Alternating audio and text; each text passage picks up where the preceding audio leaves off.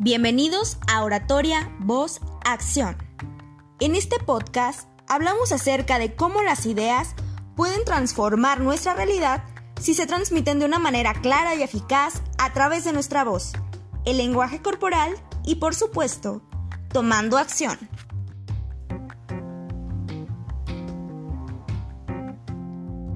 Hoy conoceremos la historia de Martín Saldaña, licenciado en Cultura Física y Deportes y actual capacitador del programa Jóvenes que Impactan. Comenzamos.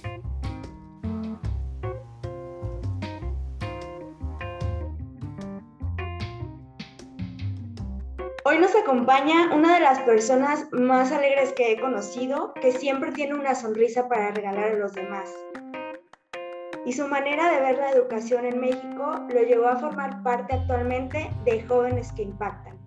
Gracias Martín por estar con nosotros en Oratoria Voz Acción.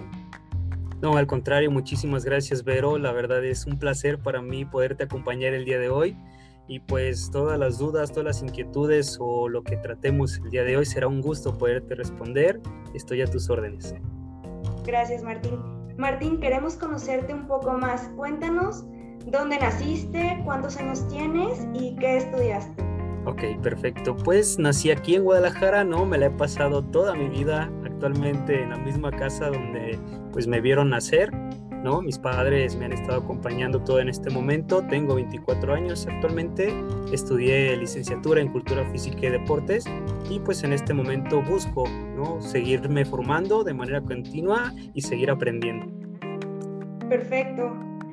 Martín, ¿y mm, cuáles consideras que han sido los obstáculos o retos más grandes para elegir tu camino y cuál ha sido tu mayor motivación?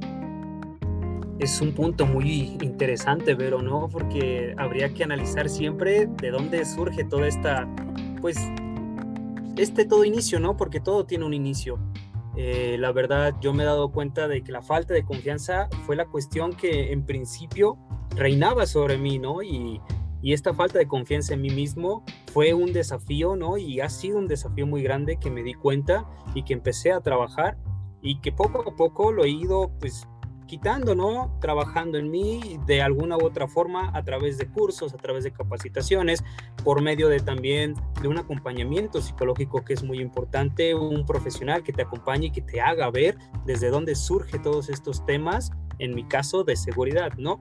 Ahora, ¿cuál ha sido mi motivación y sigue siendo mi motivación en este momento? Es la ayuda, el ayudar a los demás, el entregar pues una parte de mí sobre todo y si bien pues depende de la mentalidad de cada persona, pero podemos ver que la vida a veces es un poco injusta, no ser parte de esa vida injusta, ¿no? De esa parte negra, oscura que en ocasiones hemos visto, sino ser una parte de luz, una parte que pueda ayudar a cambiar, ayudar a tener pues un colchoncito más como de fe o de esperanza y decir realmente hay personas que te pueden ayudar sin un interés, sin pedirte nada a cambio y que realmente te pueden acompañar y están aquí porque en su momento alguien más las ayudó, ¿no? Y es una cadena hermosa y tremenda y entonces es eso lo que me motiva todavía a seguir donde estoy y a continuar mejorando y a continuar capacitándome para el día de mañana poder brindar aún más herramientas. Qué bonito, Martín. Y precisamente hablando de ese tema, ¿esto influyó a que tú eligieras estudiar cultura física y deportes? ¿O qué fue lo que te motivó? Uf, este, pues yo antes no tenía motivación, pero no, eh, uno termina la preparatoria y pues tus papás te preguntan, oye Martín, ¿y ahora qué, no? Ahora, ¿dónde vas a hacer trámites? Y ya más o menos como que sabes a dónde ir, ¿no? Si es que no aventaste tres papelitos a, a una, pues, a una taza, ¿no? Y dijiste, pues, nada, que caiga y que salga, ¿no? Lo dejaste la suerte, como fue mi caso, ¿no? Te estaba dudoso entre psicología, trabajo social o ser maestro, ¿no? Un docente en el cual yo me pudiera desempeñar. No me daba cuenta de que dentro de lo que, de estas tres carreras que yo quería escoger, era la ayuda, ¿no? Eh, ya no me di cuenta ya hasta cuando fue sexto, séptimo semestre de mi carrera, entonces, como tal, no había algo que, yo dijera, ay, esto es lo que me va a llevar a estudiar lo que estoy actualmente, ¿no? Simplemente fue este, esta inercia de continuar capacitándome, pero ya después dije, bueno, terminemos, ¿no? Un campo de acción que puede ejercer cultura física y deportes es también la educación y sabemos que actualmente la educación es una ayuda y una formación muy importante dentro de nuestra trayectoria de vida. Entonces ya fue cuando afiancé un poquito más esta pasión y este amor por también ayudar enseñando, ¿no? Ayudar eh, y, y enseñar, perdón, enseñar más que que una manera teórica, sino enseñar con el corazón, ¿no? No solamente enseñarle al cerebro, sino también enseñarle al corazón y pues construir, ¿no? Tratar de construir, incentivar una sociedad o en el individuo generar un choque cognitivo para que se dé cuenta realmente que hay otras formas, que no nada más su cultura es la única verdadera o que hay verdades absolutas en este mundo. Sí, y dentro de ese querer ayudar con el corazón, em, ¿cómo fue el camino de descubrir que a través de mejorar la seguridad en ti mismo podías ayudar a los demás y cómo la oratoria influye en esto creo que es muy importante, pero no cuando nosotros nos sabemos expresar de una mejor forma y transmitir nuestro mensaje que queremos transmitir, nos da también mayor seguridad a nosotros mismos o a nosotras mismas, ¿no? Entonces, cuando uno practica y adelante de su espejo empieza a hablar consigo mismo desde la mañana, ¿no? Y se dice, hola, ¿qué tal? Buenos días, qué hermoso estás, qué hermoso estás el día de hoy, ¿no? O de qué forma tú te animas ya a ni siquiera a, pedir un trabajito, ¿no? O animarte a, a, pedir alguna ayuda, esto también hace parte de la comunicación, ¿no? Y un fundamento sí o sí que debe de existir en nuestra sociedad es la comunicación. Desgraciadamente muy pocas personas la ponemos realmente en acción como debería de ser, qué es lo que la otra persona me quiere transmitir y ahora yo qué quiero transmitir y si lo que transmití yo quedó claro o no quedó claro damos por hecho algo que ni siquiera sabemos si realmente, ¿no? Estas suposiciones que siempre nos han comido y decir, ay, yo supongo que sí entendió no, pero ¿por qué no les preguntamos?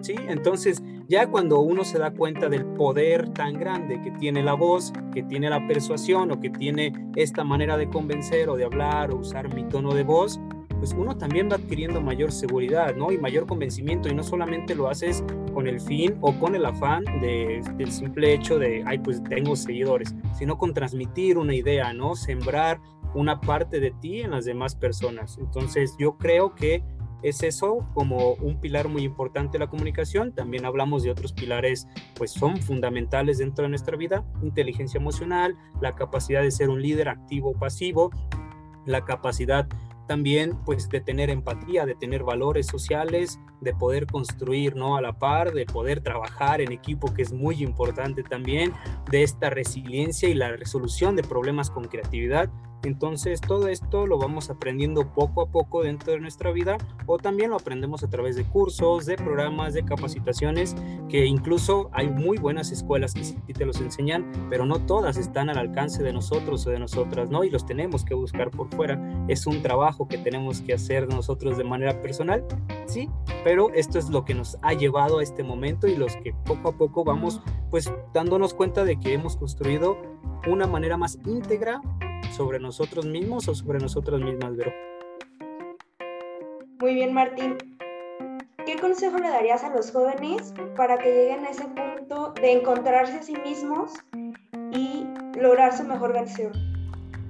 Uf, pues, eh, la verdad les podría platicar desde mi experiencia, ¿no? Así como un consejo que fuera una verdad absoluta y decir, oh, Martín, me vas a dar hoy el la respuesta a todos los problemas de mi vida, eh, no, sino simplemente es necesario hacer una pausa dentro de nuestra vida, ¿no?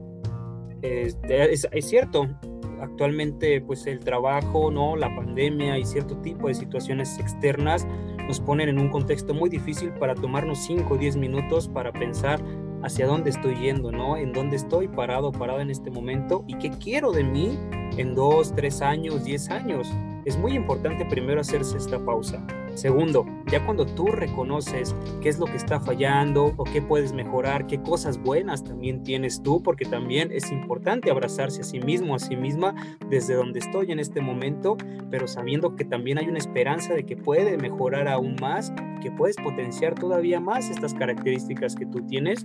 Entonces también ahora preguntas, qué necesito yo hacer en este momento para llegar hacia donde yo quiero ir, ¿no?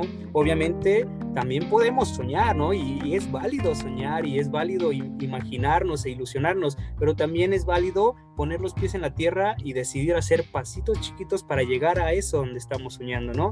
Entonces hay diversos medios, hay cursos, hay capacitaciones, está esta parte de la terapia, ¿no?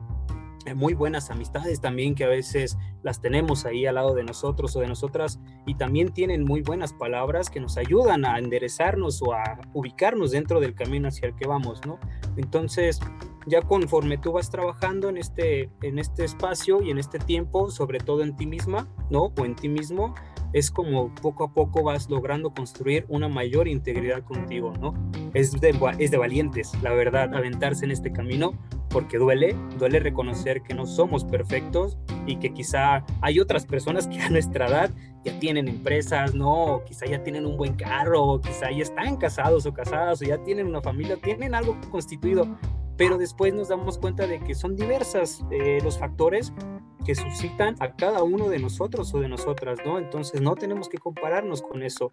Cada quien tiene su proceso, cada quien tiene sus cicatrices, a cada quien le ha costado de alguna u otra forma el estar en donde ha estado, pero también es válido tener esta ilusión de que puede estar aún mejor, ¿no? Entonces, esto en general serían estas recomendaciones. Primero, darse una pausa, ¿sí? Para saber en dónde estamos.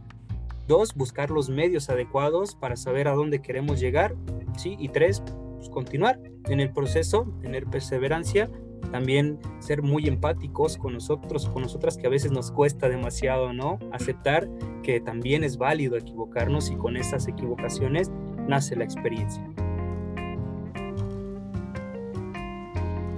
Gracias Martín por invitarnos a tomar acción e inspirar a tantos jóvenes al compartirnos tu historia y por haber estado en este primer episodio especial de Oratoria Voz Acción.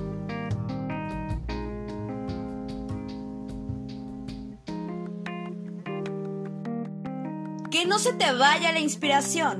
Recuerda, diviértete descubriendo cómo tu voz es una herramienta más para tomar acción y lograr tus metas.